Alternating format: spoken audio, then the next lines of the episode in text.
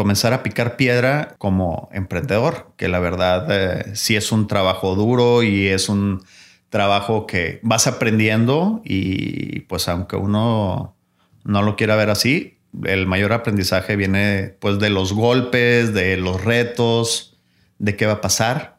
Pero fuera de todo esto, eh, es, es muy motivante y no lo cambiaría por nada.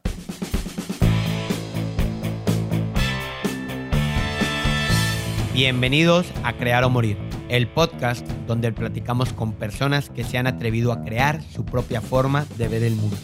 Esto sin morir en el intento. El día de hoy tenemos el gusto de platicar con Carlos Leal, o como ya muchos de ustedes lo conocen, señor Sapiens, el cual es un creador de empresas gastronómicas en México, como son Compañía de Sales, Mortal Sons, Loyal en Febre y Dodo el Vino. Muchos de sus productos han estado presentes en importantes festivales en América, Europa y Asia. Y se encuentra fuertemente posicionado con presencia en 400 puntos de venta alrededor de México, Estados Unidos y Canadá.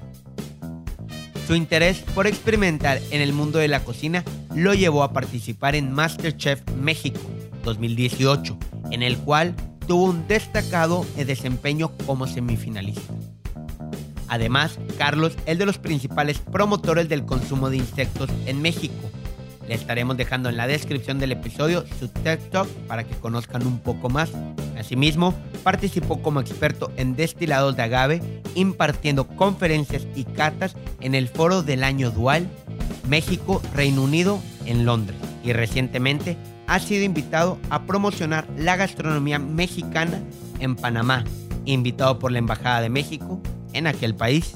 En el episodio platicamos con Carlos sobre su pasión por la cocina, sus inicios en diferentes ámbitos profesionales, la importancia de consumir insectos y muchas, muchas otras cosas más. Sin más, comenzamos. Bienvenido Carlos, muchísimas gracias por darnos de tu tiempo. Te estuve cambiando de oficina, estuvimos ahí en diciembre viendo cuándo se podía acomodar el tiempo, los horarios y todo, pero aquí estamos. No, pues al contrario, muchas gracias por la invitación y pues al pie del cañón. Bueno, mucha gente ya te conoce también por tu lado gastronómico, por el vino, por el mezcal. Por, mis mañas. Por tus mañas, por Masterchef, por todo. Pero quiero que empecemos y platiquemos un poquito de tu lado emprendedor, de quién es Carlos Leal. Vamos por el principio. Bueno, eh, contestar esa pregunta de quién es Carlos Leal creo que todavía es un trabajo en proceso. Okay. Quizá hasta que ya deje, deje este mundo vamos a poder, bueno, van a poder saber quién es Carlos Leal. Todavía estoy trabajando, pero pues eh, yo creo que soy un alma que le gusta la experimentación, descubrirme y poder trabajar en los proyectos que me apasionan. Por eso he decidido eh, desde pues tiempos inmemoriales tratar de pues hacer ahí mis, eh, mis eh, proyectos y pues en este caso todos tienen un corte gastronómico que es una de las cosas que más me apasiona y por eso he ido evolucionando en, en el tema donde siempre la comida y la bebida juegan un papel muy importante. Excelente. Pero antes de todo eso, hubieron otros trabajos o tú estudiaste comercio internacional y sí. Y antes de poder llegar a pues a vivir de la gastronomía, tuviste que pasar por muchos por muchas áreas. ¿A qué llegó con esto? Un poco que la gente vea el oye, pues no puedes ir variando en, tu vida, en las carreras y en todo, y puedes llegar a vivir de tu pasión, que es la gastronomía. Así es. Eh, yo estudié estudios internacionales en la UDEM y tuve una carrera de más de 10 años mientras me estuve descubriendo que hacía trabajos temporales durante la carrera. Pero ya saliendo de la carrera me dediqué a compras, a negociaciones, sourcing, materiales. Pero todos los días ya era, independientemente del idioma o del tipo de negocios en el que estuve trabajando, era, era muy repetitivo.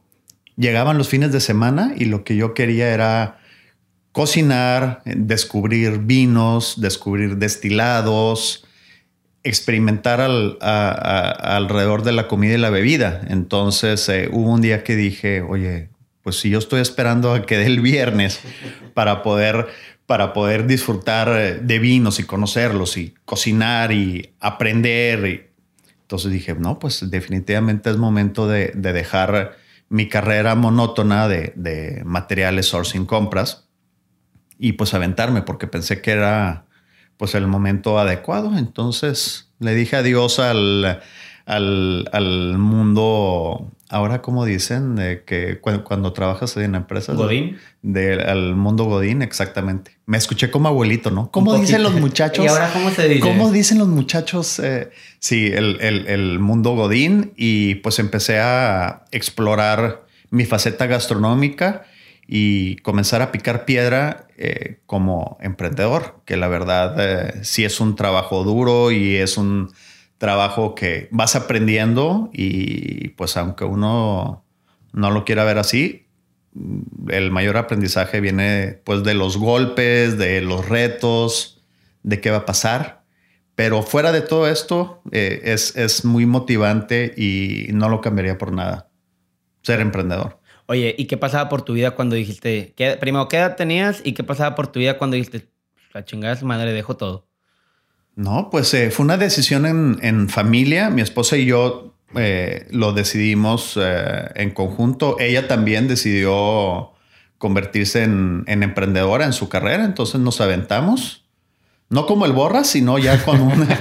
como, esa es otra frase así de, de persona de edad, como el borras. Y andas descubriendo. Sí, sí, no, no, no, pues que ya, si lo sabe Dios, que lo sepa el mundo. Entonces eh, fue, pues hay que aventarnos y como hay siempre meses muy buenos, hay meses que hay que estar eh, apretadito, pero como lo dije hace unos minutos, ser emprendedor y poder expresarte a través de tus proyectos, cualquiera que sea, es, es algo que tiene mucho valor. Qué fregón. ¿Qué fue el primer proyecto que tuviste ya de emprendedor, obviamente, vaya la redundancia, que hiciste crecer? Bueno, comencé con un proyecto que se llama Vinosapiens. Vinosapiens, ¿sí? De ahí viene el, seudónimo que me dicen, ¿por qué te dicen señor Sapiens? ¿O por qué tus cuentas están señor Sapiens? Eh, pues porque comencé con un proyecto Vinosapiens de vinos biodinámicos, orgánicos y pues ya de repente ya me empezaron a decir señor Sapiens por razones obvias. Y fue el primer eh, proyecto que tuve, que ya luego eh, tuve un socio y pues se lo vendí y ese proyecto sigue encaminado al mundo de, los vinos. Y hasta, ahorita siguen llamando señor Sapiens. Para la gente que nos escucha, ¿qué es Sapiens? Sapiens es, eh, bueno, viene de Homo sapiens, sapiens pensante el, el, no, no, no quiero sonar de que yo me puse ese mismo seudónimo, pero, pero sí fue relacionado con, con el proyecto de Vino Sapiens, que era buscarle el lado inteligente, eh, el lado interesante, en este caso a los vinos y destilados, no tomar por tomar. Sí, porque eran vinos raros, eran vinos que tienen que ser, no quiero decir un catador, pero una persona que quiere investigar y quiere conocer un poquito más de, no lo que te venden en ciertos supermercados. Exactamente, lo que pasa es que detrás del vino, independientemente de, la parte gastronómica, eh, eh, enológica en este caso, hay, hay mucha historia detrás.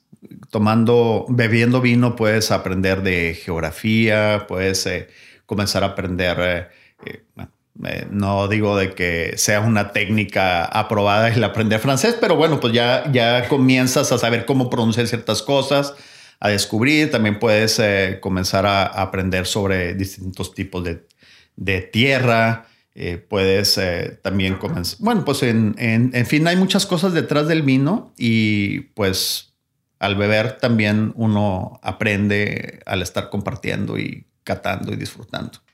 Mm, muy bien comienza tu siguiente proyecto. Sí, también eh, estuve eh, también eh, apostándole al tema del mezcal. Mm, sí, te conocen también mucho por el mezcal. Cuando, cuando en ese momento el mezcal era simplemente una bebida destinada a las clases menos privilegiadas. Eh, cuando yo comencé, y, pues esto no son comentarios de, gente random, sino pues también hasta de mi propia familia, de que me decían, oye, ¿cómo que, que andas comenzando con el mezcal? Te vas a quedar ciego y nadie va a interesarse en eso. Y entonces yo estuve haciendo una serie de viajes a Oaxaca, me enamoré lógicamente de, la tierra, de la gente, los sabores, y pues comencé a picar, a picar piedra en ese tema y, pues fue en el momento en el que fue el, fue el boom del tema mezcalero. Tuve un proyecto que, ya luego también se lo, vendía al, al que era mi socio y pues en ese momento el, este mezcal se, convirtió en, eh, pues en un, digamos, en, una etiqueta importante, muy buena para, para poder estar en los diferentes, eh, pues en los mejores restaurantes y eventos en todo México. Excelente. El tema del mezcal, cuéntanos un poco, porque como dices, antes era un tabú. Ahorita mucha gente ya prefiere tomar un mezcal o ves a más gente en las fiestas o algo con mezcales y antes era tequila. ¿Qué pasó por, en tu viaje a Oaxaca fue cuando dijiste, esto puede ser un boom o lo hiciste por, por gusto propio, como que para ti o para hacer algo pues a mí siempre me han gustado los retos interesantes y al estar en Oaxaca tuve la oportunidad de probar eh, excelentes destilados y, no necesariamente tienen que estar en botellas bonitas. De hecho, no estaban en botellas bonitas. Muchos eran eh, eh, en, botellas recicladas de Don Pedro y otras cosas. Pero buenísimo. Eh, ah, no, sí, pues puedes encontrar definitivamente perlas negras en, en, los lugares menos inesperados. Y pues, pues a mí me gusta seguir mis propios instintos y siempre me ha gustado hacer cosas que pues son muy diferentes. Por eso en su momento comencé a trabajar con los vinos biodinámicos, naturales, que ahorita es todo un boom eh, a, nivel mundial. Eh, igual el, pues ahora el, mezcal, me tocó ser ahí uno de los primeros promotores y defensores de esto. Y, pues como que me gusta siempre los retos difíciles. No sé si puede ser un buen consejo para los emprendedores. Yo, yo siento que hay dos tipos, bueno, debe de haber mucho más, pero eh, eh, están aquellos que quieren iniciar un negocio siguiendo lo que ya están viendo que está funcionando y pues están otros mm, arriesgados, aventureros, que les gusta hacer las eh, cosas diferentes y pues bueno, que no hay ningún camino eh, en tipo en Google Maps, ¿verdad? Que ya sabes exactamente por aquí. Entonces yo creo que soy ese tipo de, emprendedor que me gustan los retos. Ya ves también haciendo sales con insectos, sí, que eh, mezcales, cuando todo el mundo, mi familia me decía que estaba loco hacer sal de hormiga y de escamoles y chicatana con compañía de sales. Eh, bueno, los vinos biodinámicos, en fin, eh, me gustan, son como que es la parte de emprendeduría, lógicamente, pero como que los retos importantes son los que, que, no debemos dejar atrás. Es algo muy interesante lo que estabas diciendo. te gustan los retos, te gustan las cosas, quiero llamarlas raras, pero ¿cómo empezaste a interesarte por... ¿Por lo raro? Por lo raro, por lo diferente. Bueno, yo soy raro, definitivamente. Eh. Eh, provengo de una familia muy sui generis también. Eh, bisabuelo periodista, escritor, músico. mi abuelo también, pues, investigador científico mi padre también, doctor en genética, en fin, eh, tenemos ahí una, una mezcla, como que una parte bohemia y otra parte como que científico loco. Sí. En, mi familia. Y pues bueno, creo que yo soy el, resultado fallido de, esa mezcolanza de, pues de, gustos y pasiones. Sin haber cocineros también, bueno, que les guste la gastronomía, saliste tú. Juntaron todo Sí, pues yo creo que, que, toda esa parte, la parte artística, literaria y, la parte de investigación científica, pues todo yo lo siento que lo he encaminado siempre hacia lo que una de las cosas que más me apasiona, el eh, punto de vista laboral, por decir así, que es la parte gastronómica. Pasamos ahora sí lo que es compañía de sales. Ya pasamos por tus dos emprendimientos. Compañía de sales que ha sido el proyecto, corrígeme si me equivoco, que más ha sonado, que más ha, como que es el que más has tenido. Sí, ha, tenido, me, me, gusta crear proyectos y bueno, pues en este caso venderlos también soy un poquito... Eres bueno en eso. No quiero decir inestable, no, pero pues me gusta seguir creando y pues ya tienes un proyecto interesante y pues bueno, pues ya, eh, next. Y, bueno, Compañía de Sales eh, es un proyecto muy exitoso que le tengo un cariño muy especial porque bueno, pues comencé haciendo sales en mi casa. O sea, yo iba a hacer sourcing eh, de compra de insectos en Oaxaca, traía mis sales, tostaba mis chiles. Entonces yo empecé a hacer sales para mí como a mí me gustaban, para mi consumo personal, nuestro consumo personal. Y ya eh, siempre cuento de que, y hay ahí un caso, bueno, varios casos de que pues me llegaron a tocar la puerta de que, oye, aquí venden. ¿Qué vendes? Sale hormiga. sale gusano. Sí, me tocaban la puerta y yo vendía así en bolsitas y todo. Entonces dije, bueno, pues es el, es el, momento. Ya los vecinos se comenzaron a, a, mirarme mal. Entonces dije, no, pues ya es el momento de, de trabajar en, en, en, este proyecto y pues comenzó a crecer y ya estamos en, pues fácil 400 puntos de venta. Eh, se, se, vende en Canadá, en Estados Unidos, sigue creciendo. Es, es un producto que yo creo que también rompió paradigmas. También eh, siento que, fue un proyecto considerado muy arriesgado al inicio, porque pues quién se imaginaba sales con hormiga chicatana y con combinaciones exóticas como con cardamomo y chapulín con jengibre y gusano y hoja santa.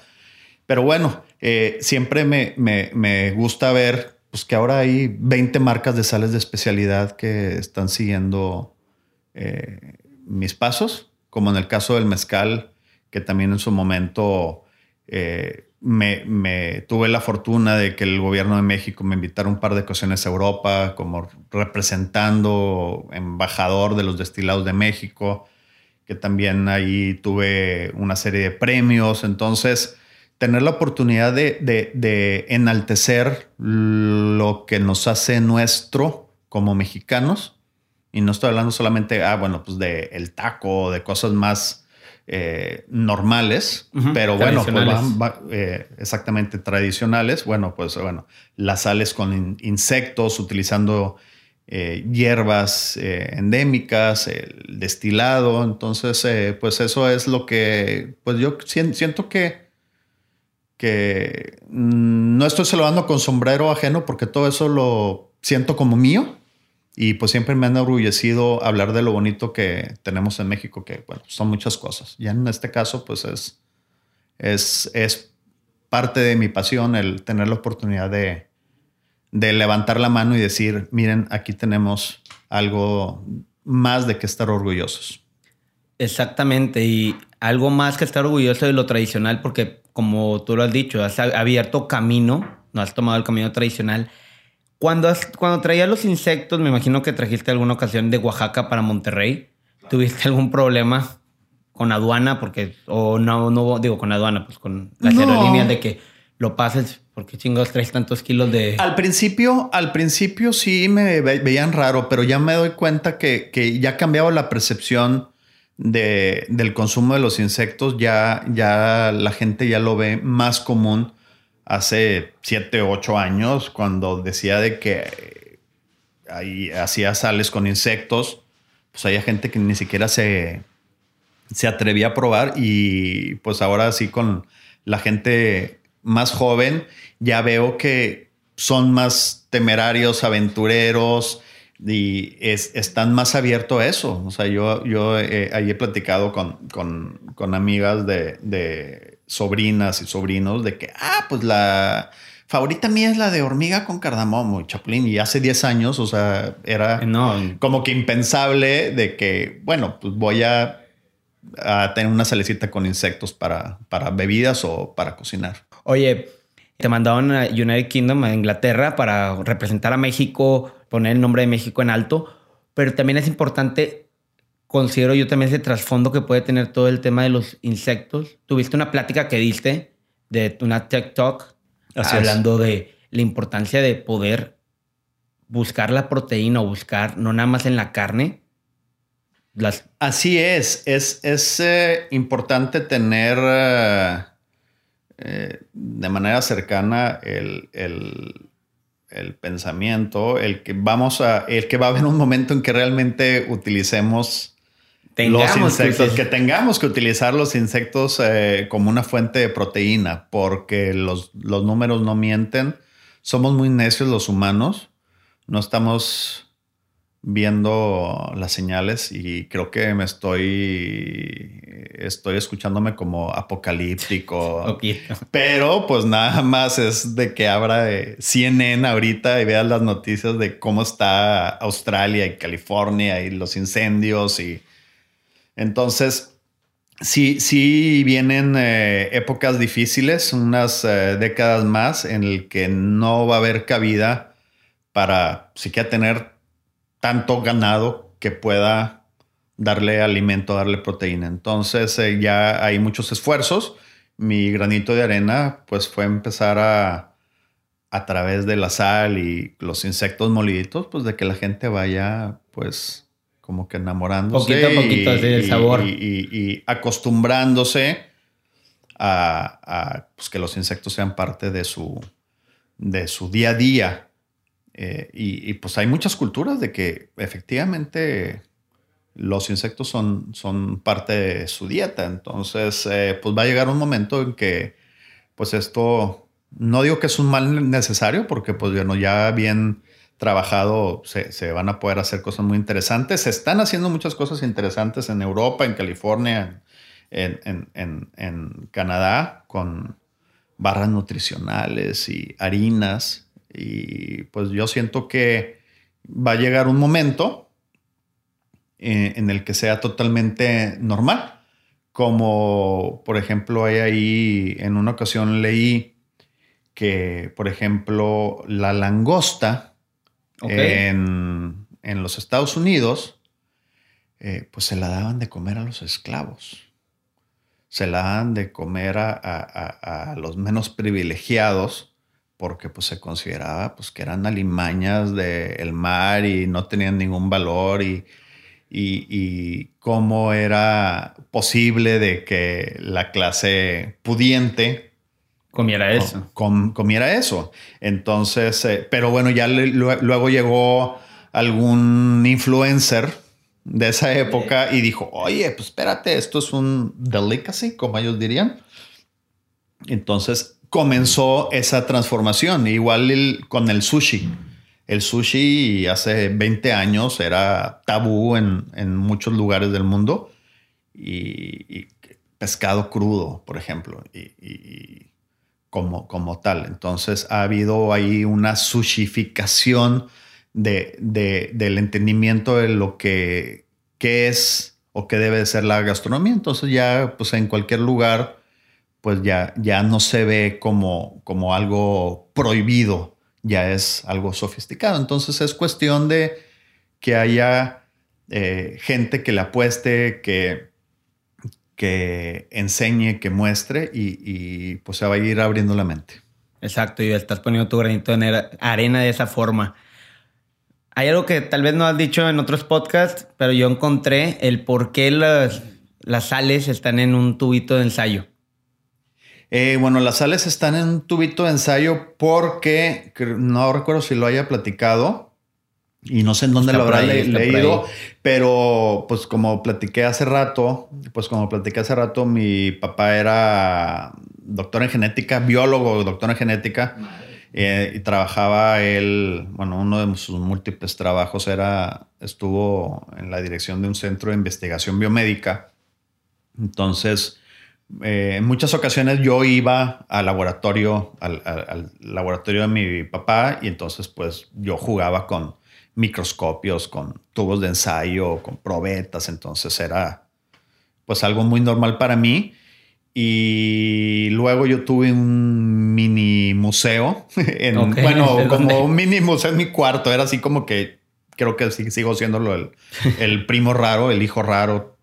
Entonces yo sí tenía mis animales en alcohol y coleccionaba piedras y insectos y plantas. Eres de los que tenía la, granja de, hormigas. Eh, sí, llegué a tener eso y pues tenía mis eh, botecitos en formol con especímenes. Y, pero bueno, ya mi mamá consideró que, que, ya era bastante porque de repente me encontraba así esqueletos de perros en la calle, así ya me ponía a hervirlos para ya quedarme con los cráneos y luego los dibujaba. Entonces era yo como un científico loco, muy loco. Entonces, bueno, pues esa fue la parte en la que, en, en, en, la que, pues yo creo que hubo mucha influencia eh, de mi padre como eh, investigador y pues es una pues manera de eh, pues recordarlo. En cada, en cada botella que vende. Así es. Qué chingón. ¿Te consideras un chef de closet? Eh, cocinero. Cocinero. Ya, eh, chef de closet, pues chef es, es casi tabú. Voy, voy a volver a utilizar. A ver, dale, dale. Eh, me dicen, oye, chef. Y yo, pues, espérate. O sea, yo siempre digo, de entrada no soy chef, porque pues jefe de cocina. Ahorita no tengo un restaurante pero pues eh, yo veo al cocinero como algo eh, que, me engrandece como persona y completa una parte de mí. Entonces puedo decir que pues soy un cocinero, independientemente si tenga restaurante o no, pero pues eh, desde Masterchef ya pude y he tenido la oportunidad y sigo haciéndolo de que me invitan a cocinar en diferentes espacios y pues eh, siempre es, es un laboratorio de experimentación la cocina. Es lo que te quería llegar. Cuando te llaman o cuando postulas para entrar a Masterchef, dije, oye, espérate, yo cocino para mi gente, para mi familia. ¿Tomaste el reto de decir, va? Eh, sí, eh, todo fue en Año Nuevo, porque todos los años nuevos nos ponemos retos eh, en familia, con amigos, de, retos de manera personal, de manera profesional, y ha habido retos o metas tan, tan simples, si lo puedes decir, de que, oye, quiero, voy a aprender a tocar el ukulele. Voy a hacer el cubo Rubik en menos de tres minutos. Cosas así muy, muy triviales, por decirlo así. Y pues yo dije, estamos platicando, ay, pues deberías de, ¿qué, onda Masterchef? Ah, bueno, pues yo quiero entrar a Masterchef y ganar. A veces no se cumplen las metas al 100%, eh, pero bueno, sí, sí estuve, llegué muy cerca y pues eh, muchos dicen que, que, bueno, pues lo importante es eh, buscar el, el trascender y, y, yo lo que quise utilizar fue esa ola de Masterchef para sacar esa parte, como tú dijiste, de, chef, de closet, eh, y, poder eh, pues compartir eh, mis creaciones locas o muy locas y pues mi cocina en, en, cualquier espacio que se pueda.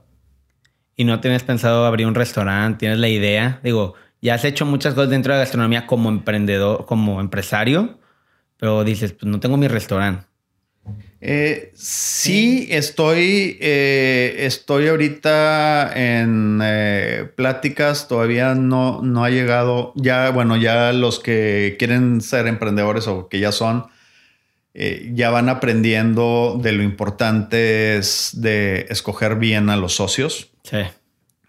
yo he sido muy afortunado con el socio que tengo en compañía de sales, que es precisamente el socio en dos nuevos proyectos que no, hemos mencionado, que es Loyal y Febre, que son los licores y destilados de, que es la continuación de mi proyecto inicial de mezcal y el proyecto de vino tinto de Dodo. Entonces, en el tema de la cocina, eh, se está trabajando en cosas muy interesantes y pues cuando llegue el momento va, va, va, a haber un segundo capítulo, quizá muy pronto contigo. Ah, eso chingón. Hay algo que, digo, no lo platicamos antes de empezar, pero pues quería ponerlo aquí en la mesa. Estuvimos cambiando de junta en diciembre que no podíamos y había un proyecto que traías que me querías contar y que querías platicar aquí. En Santiago. ¿Cuál de todos? Ah, pues claro, hay que, claro, hay que ponerlo aquí. Ah, no, pues es algo muy interesante que, me enorgullece. Eh, comencé, pues técnicamente el, mes pasado. Se llama ¿A qué sabe Santiago? Todavía no se ha hecho el anuncio oficial, pero bueno, eh, aquí pues este es un espacio muy importante, entonces... Muchas gracias. Eh, vale la pena comentarlo. Eh, y, es, eh, a grosso modo, es eh, un proyecto en el que vamos a trabajar con la comunidad para elevar la gastronomía, redescubrir la gastronomía de Santiago, promoverla y pues no quisiera adelantar. No, creo que no te voy a soltar sopa. Yo creo que me voy a esperar un par de semanitas más. Ya con eso. Para, pero, pero bueno, se llama ¿A qué sabe Santiago? Es un proyecto que se está trabajando directamente con el ayuntamiento y voy a estar trabajando con, con la comunidad en el rescate, difusión de, de lo hermoso que es eh, el municipio donde ahora vivo y rescatar la gastronomía y poderla compartir con el mundo entero. Sí, mejor. ahí párale. Estuvo con madre. Nos llevamos un poquito la premisa. Pues te quisiera decir que sigue para, para Carlos, pero viene un chorro de proyectos. Estás metido en muchísimas cosas que nos puedas contar luego en otro claro capítulo. Que sí. Pero pues estaría padre pasar a, la parte de preguntas y respuestas. Tal vez no te lo dije. Ah, no, pero bueno, me gustan las eh, sorpresas. Oye, como empezamos así de que déjame eh, eh, instalo y todo, pues tuvimos que. Dale, vámonos. Son preguntas muy relacionadas como a tu mindset, a lo que tú piensas y a tu experiencia de vida. Dale. La primera es, ¿qué es lo que más valoras en una persona? el amor que tiene a sí mismo y a su familia. ¿Tienes alguna filosofía de vida? Eh, vivir y no arrepentirse. ¿Cuál ha sido el peor consejo que te han dado? Ay, cabrón, hay como mil. Ah, pues, agárrate unos tres o cuatro. Peor consejo, el peor consejo es detente. Ese, sí, que muchas veces así te, hay gente que, que, bueno, no sé si solamente son respuestas o explicación. Dale pero todo, el, pero el, el, traer una iniciativa y que te digan eh, detente y no seguir eh, tratando de lograr tu meta, eso es un consejo que, bueno, pues hay que tener muy, mucho cuidado el, el aceptarlo o no. ¿Y quién te lo dice también? Ah, no, pues es en, general. Muchas veces no, hasta nosotros mismos nos da miedo poder eh, lograr algo. Entonces, yo siento que muchas veces el primer instinto es el, es el más fuerte y más importante.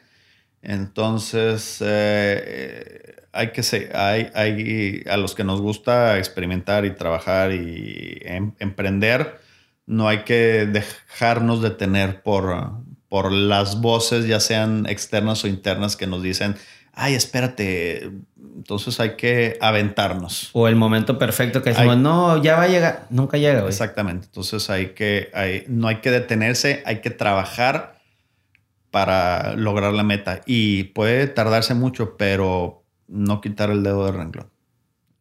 ¿Y el mejor consejo? el mejor consejo que he tenido, eh, no te detengas. Eso ya son, eh, es bastante obvio lo, lo importante. no, hay que, no hay que detenerse, hay que seguir eh, los, eh, los sueños y trabajar día a día y pues dándole duro, ¿verdad? Porque pues emprender no es nada más tener un sueño y esperar que suceda. Hay que, hay que hacer un millón de cosas para, para que logre, para que se logre. ¿Cuál consideras que es tu cualidad más importante? La cualidad más importante que puedo tener, eh, bueno, que me gusta pensar eh, afuera de, los lineamientos tradicionales. Y lo has demostrado toda tu vida. Sí, y creo que tengo todavía mucho que dar. Si tuvieras la oportunidad de platicar con alguien, ¿con quién sería? Con cualquier persona. ¿Y por qué? Con cualquier persona. Ay, me la pones difícil.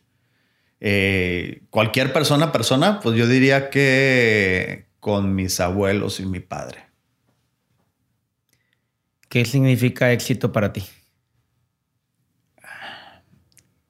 Éxito, para mí creo que significa trascender.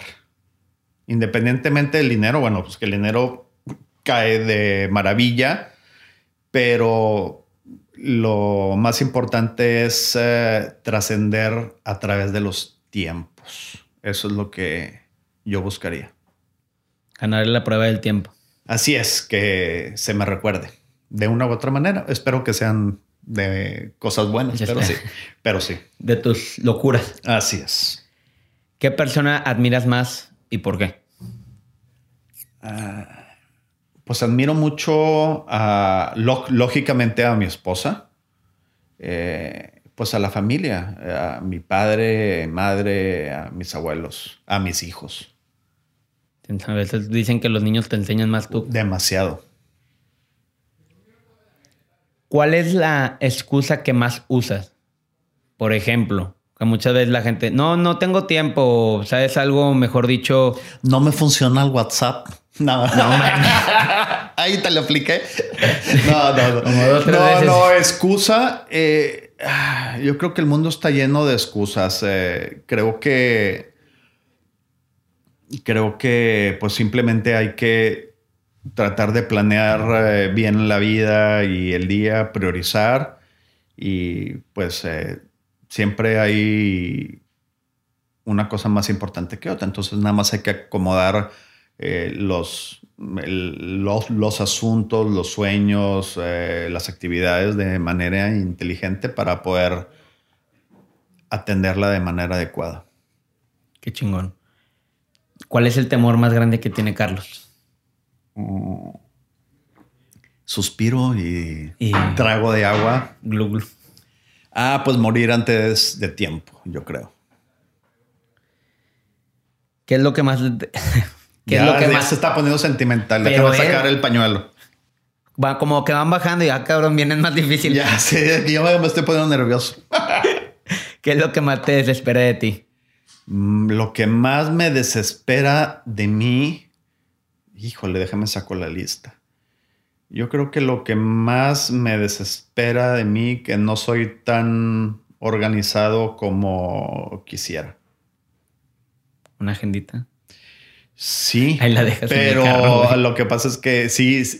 Y, no me refiero al día a día, de que pues también el, pues, los proyectos que traes y los que quieres los que quieres arrancar y todo lo que quieres hacer, pues muchas veces como uno piensa no es siempre la, lo, más correcto quizá. Entonces encontrar, encontrar ese camino, que también ya lo habíamos hablado antes, para, para ver qué priorizar, qué hacer, cómo hacer. No hay receta, entonces eh, es, es, eh, es algo de autoexploración. Ah, qué profundo. es, sí, pues eh, no, no, hay, no, hay, no hay un camino hecho que también ya lo habíamos, creo que no es, no siento que sea recurrente, pero creo que ese es el, el, arroyo de pensamientos hacia donde voy y donde pues, pues todos debemos de, de estar encaminados Entonces, eh, yo siento que pues simplemente hay que pues, tratar de tener la mente, la mente clara para saber a dónde vamos y no olvidar cuáles son las cosas importantes. ¿Qué consejo le darías a la gente que quiere emprender? No quiero irme nada más a gastronomía. Mm, no se detengan, no se detengan, sigan sus sueños. Eh, no hay un camino establecido.